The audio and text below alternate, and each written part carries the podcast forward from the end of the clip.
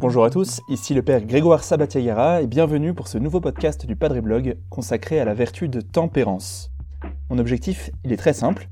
En quelques minutes, vous montrer que la tempérance, bah, ce n'est pas une vertu triste ou ringarde, mais qu'elle nous permet au contraire de donner au plaisir sa juste place et qu'elle nous aide à propulser notre vie vers les biens les plus grands, vers les biens les plus beaux.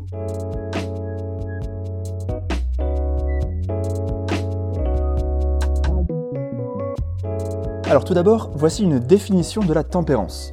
Qu'est-ce que la tempérance? La tempérance est la vertu qui permet de tempérer, c'est-à-dire de modérer, de réguler mon attraction vers les plaisirs sensibles, les plaisirs du corps.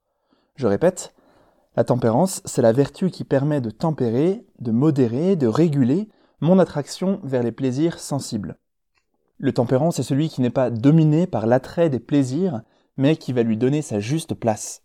Vous vous souvenez du podcast du Père Bienvenu sur la vertu? Notre vie est comme une fusée à deux étages, avec un niveau inférieur, qui sont les passions, qui nous propulsent, et ensuite les vertus qui permettent d'utiliser correctement l'énergie des passions. Ici, la passion qu'il s'agit de réguler, c'est l'attraction vers les plaisirs sensibles. Quels sont les plaisirs sensibles les plus puissants?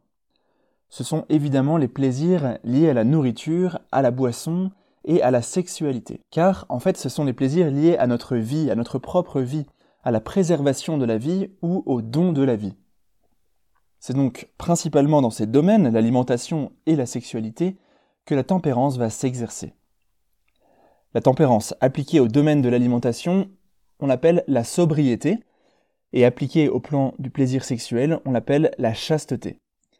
Ces vertus s'opposent à la gourmandise et à la luxure. Je vous renvoie au podcast consacré à ces péchés capitaux. Au XIXe siècle, on parlait d'ailleurs de sociétés de tempérance pour désigner des groupes d'hommes, des sortes de fraternités qui s'entraidaient pour lutter contre l'alcoolisme. Alors dans ce podcast, je vais surtout parler du rapport à la nourriture, mais comme je vous l'ai dit, je vous invite à écouter euh, les autres podcasts sur euh, notamment la luxure pour ce qui concerne le plaisir sexuel. Alors vous me direz peut-être, écoutez mon père, vous êtes bien gentil, mais franchement, a-t-on vraiment besoin de modérer notre attraction pour les plaisirs sensibles? La vie est déjà suffisamment compliquée comme ça, pourquoi voulez-vous nous retirer ces petites joies qui ne font de mal à personne? Et d'ailleurs, euh, notre société nous invite souvent à manger équilibré, à faire attention à notre ligne, à éviter la surconsommation, alors qu'est-ce qu'on peut faire de plus? Mon but n'est évidemment pas de vous empêcher de manger un petit carré de chocolat ou de vous dire combien de verres de vin il faut prendre lors d'un dîner avec des amis.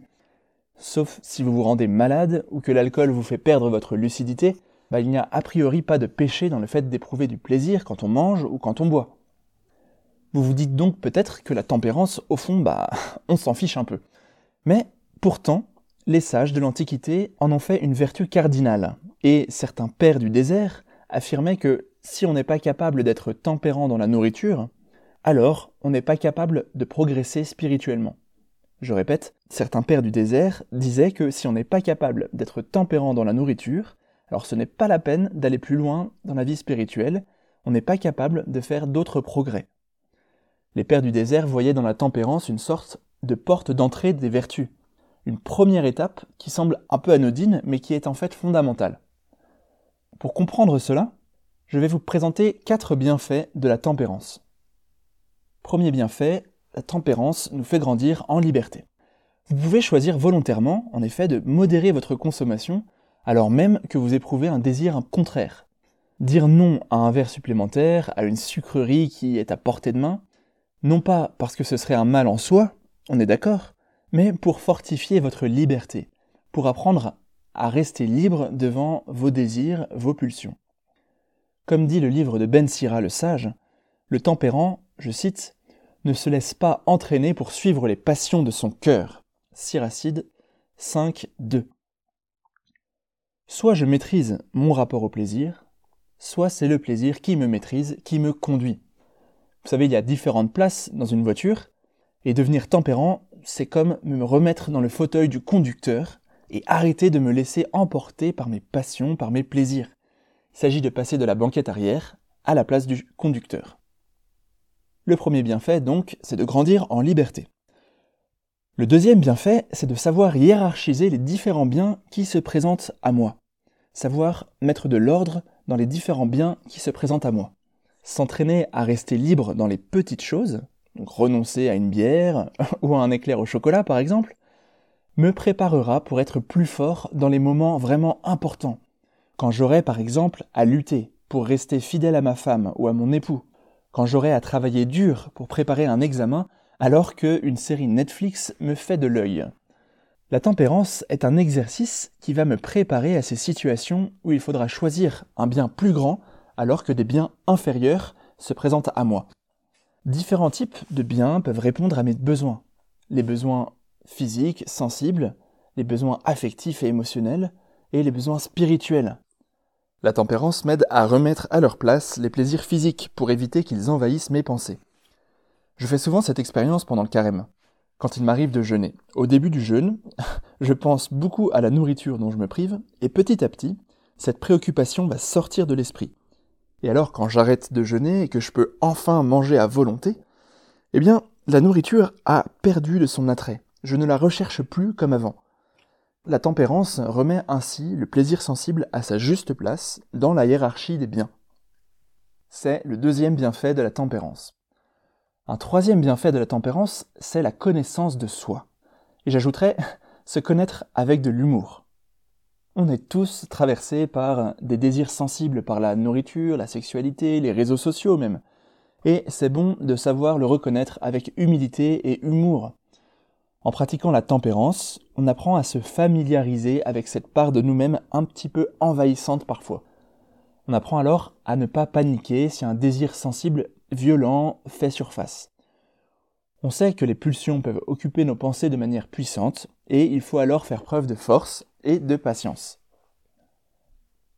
Voilà, le troisième bienfait, la tempérance nous apprend à nous connaître. Quatrième bienfait, au plan du combat spirituel. Vous savez que notre baptême nous invite à un combat avec les forces du mal, avec les démons.